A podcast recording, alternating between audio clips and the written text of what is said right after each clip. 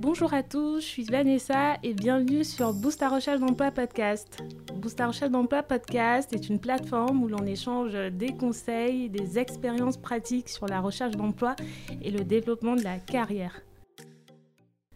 Aujourd'hui, je reçois un invité spécial qui s'appelle Papis Camara. Papis est le CEO et le fondateur de la société Papis for Business, qui est une société de consulting qui accompagne les entreprises à développer leur potentiel et à croître leur valeur commerciale. Après dix années passées chez L'Oréal dans le domaine de la vente, du marketing et du management, il rejoint en 2017 la société THG, qui est leader mondial de la beauté en ligne et du bien-être. Ensuite, il occupe des postes de direction au sein de Glossybox France, une marque digitale, et également au sein de la marque You Parfum à Londres. Bonjour Papis. Bonjour Vanessa. Comment vas-tu? Je vais très bien, merci beaucoup. Et toi? Ouais, ça va super. Je suis ravie de t'accueillir sur le podcast. Merci pour l'invitation, je suis très honoré.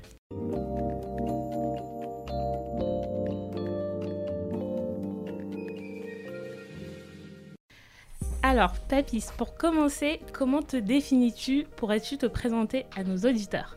Alors, je suis Papis Camara, je suis sénégalais d'origine, je suis né au Sénégal il y a 38 ans, donc ça date. J'ai vécu au Sénégal jusqu'à l'âge de 12 ans. Après, je suis parti en Côte d'Ivoire pendant 6 ans où j'ai effectué une école militaire. Après, je suis revenu au Sénégal pendant 2 ans et demi où j'ai appris, euh, où j'ai accéléré, pardon, sur l'anglais après j'ai fait une année de droit. Après, je suis arrivé en France en 2003 où j'ai rejoint une école de commerce à Blois dans la région centre, très belle ville d'ailleurs. Et euh, après presque 4 ans d'école de commerce, j'ai rejoint L'Oréal comme euh, tu viens de le dire. Donc j'ai passé 10 très belles années chez L'Oréal. J'ai occupé des postes dans le marketing, dans la vente, dans le management, comme tu l'as si bien dit.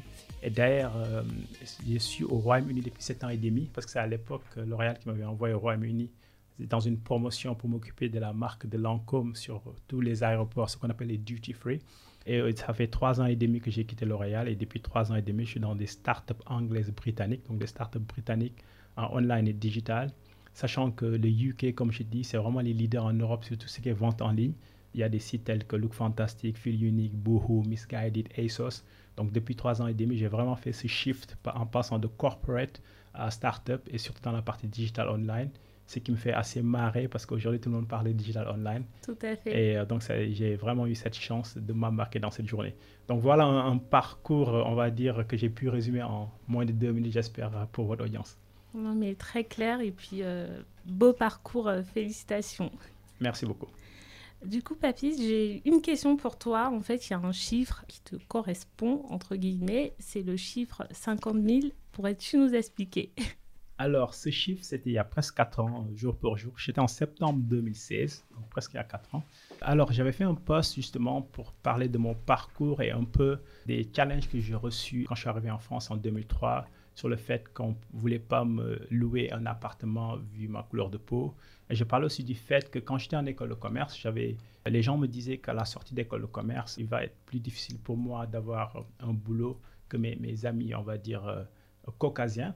Et au mhm. fait, euh, voilà, j'avais fait ce poste où justement je me livrais aux gens, mais en leur disant en fait, il faut toujours croire en soi.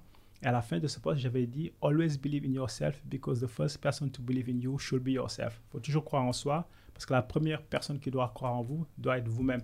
Et voilà, je ne m'attendais pas à ça. Et ce poste, effectivement, a eu presque 50 000 likes, presque un million de vues, a été partagé des milliers de fois. Et depuis, j'ai été contacté de partout, j'ai enchaîné des interviews. Et après, des gens aussi m'ont m'ont dit que ce type d'inspiration leur apportait beaucoup dans leur vie au fait de tous les jours. Donc du coup, depuis, je me suis mis à écrire euh, surtout sur LinkedIn où je partage euh, des expériences du vécu et l'idée derrière, c'est vraiment de motiver les gens, de leur dire de croire en soi et toujours se surpasser. Voilà. Impressionnant, tout à fait. Et euh, j'en profite pour dire que c'est également grâce à ce poste-là que moi je vous ai découvert et euh, également vos posts sur la motivation sur LinkedIn. Euh, donc super. Très bien. Papis, quand on regarde ta carrière, je vais te tutoyer. on remarque que tu as majoritairement travaillé dans le domaine de la beauté. Pour quelle raison? Quel est ton rapport avec la beauté? Alors, c'est un rapport assez spécial parce qu'avant de venir ici, d'ailleurs, je rappelle à notre audience qu'on est dans un studio à Paris 17e, même mhm. si je vis au Royaume-Uni depuis 7 ans, 7 ans et demi. Avant de venir ici, j'étais avec ma sœur et il se trouve que ma sœur euh, a un, salon de beauté à Paris-Vagram et depuis 15 ans, elle a son propre projet de beauté, on va dire. Et j'ai grandi en fait avec trois grandes sœurs, donc je suis le, dernier de la famille et j'ai été toujours proche de mes sœurs. Je dis souvent que mes sœurs sont mes meilleures amies. Et je me rappelle en 2000, quand je rentre de la Côte d'Ivoire, je viens de faire six ans de l'école militaire, donc en environnement très masculin, on va dire. Mm. sans être trop cliché. Et au fait, je, me rappelle en 2000 déjà, mes, mes sœurs essayaient leur, leur gommage, leur masque euh, sur mon visage.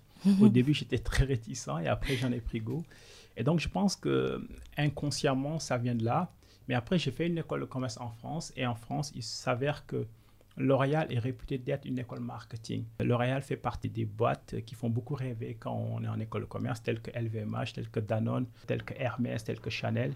Donc je pense aussi les deux combinés, le fait que naturellement j'avais un, pied déjà dans la avec mes sœurs et le fait que quand j'étais en école de commerce, une de mes matières préférées c'était le marketing et que L'Oréal étant la référence française, if not mondiale en termes de marketing, les deux ont fait que j'ai vraiment voulu joindre L'Oréal. Et ça fait 13 ans et demi, effectivement, que je suis dans la beauté. J'ai beaucoup appris, je suis très passionné de la beauté. D'accord, très clair. Et penses-tu qu'étant euh, homme, cela a favorisé ta, ta, carrière dans le domaine de la beauté? Euh, Je pense pas du tout. Je pense que pour être objectif, étant homme, ça fait une légère différence parce que par exemple, L'Oréal de mémoire, 66% à 70% de leur effectif est féminin. Et d'ailleurs, je leur tire chapeau parce que je pense que 50% du management est aussi féminin.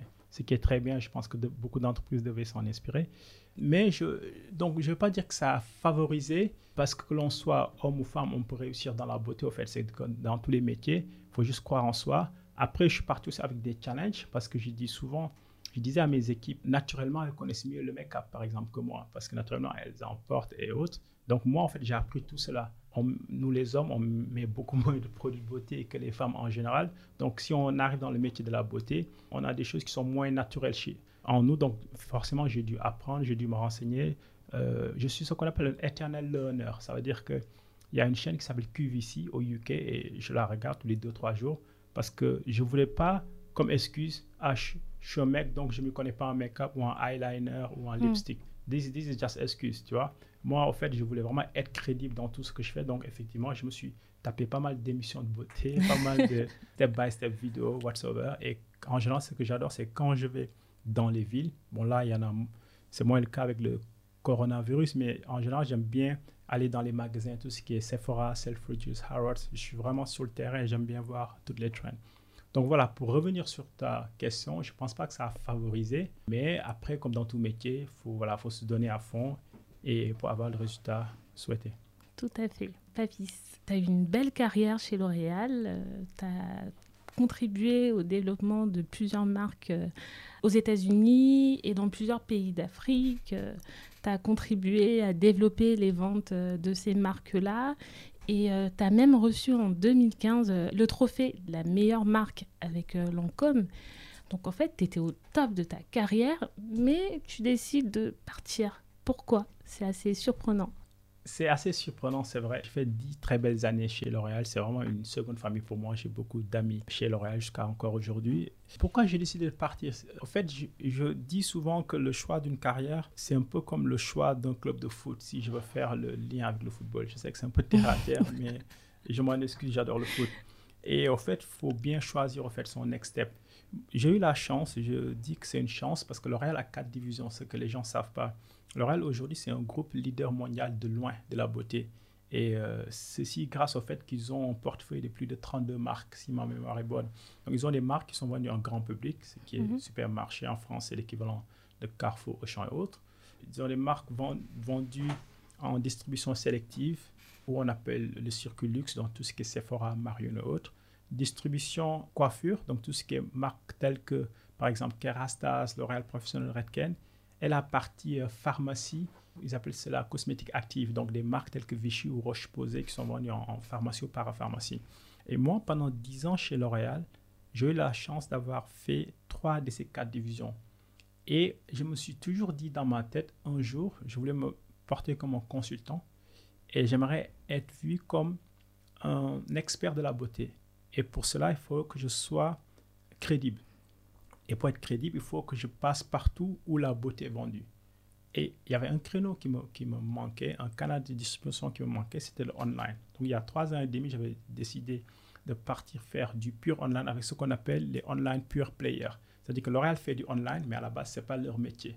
Alors qu'un groupe tel que THG ou The Hut Group, qui est, comme vous l'avez dit, qui est l'un des leaders mondiaux de la vente en ligne, eux, c'est vraiment leur corps de métier. Et donc, du coup, je me suis dit, si je veux vraiment apprendre la beauté en ligne, il faut que j'aille chez les experts de la beauté en ligne. C'est un choix très très difficile parce que j'avais des comptes off, comme on dit, pour rester chez L'Oréal. J'avais cet amour de, de ce groupe, mais mm. il a fallu que j'aille au-delà d'une passion d'un groupe pour penser très tôt stratégique. Et je ne le regrette pas aujourd'hui, trois ans et demi plus tard, grâce à toutes les choses que j'ai apprises en termes de online, digital, social media, e-commerce, and so on, and so on. Très clair. Nous arrivons au terme de ce premier talk avec Papis. J'espère que vous l'avez trouvé intéressant, que ça vous a plu. Si oui, n'hésitez pas à le liker, le partager autour de vous. Je vous propose de nous retrouver très prochainement dans un second talk où Papis partage des tips sur la façon de bien choisir les prochaines étapes de sa carrière, les critères qui guident les choix professionnels et comment négocier son salaire lors d'une embauche ou une promotion. Nous échangerons également sur les leçons qu'il a tirées de ses échecs et comment il a évolué vers l'entrepreneuriat. Et également, quels sont les services que propose aujourd'hui son entreprise Papis for Business.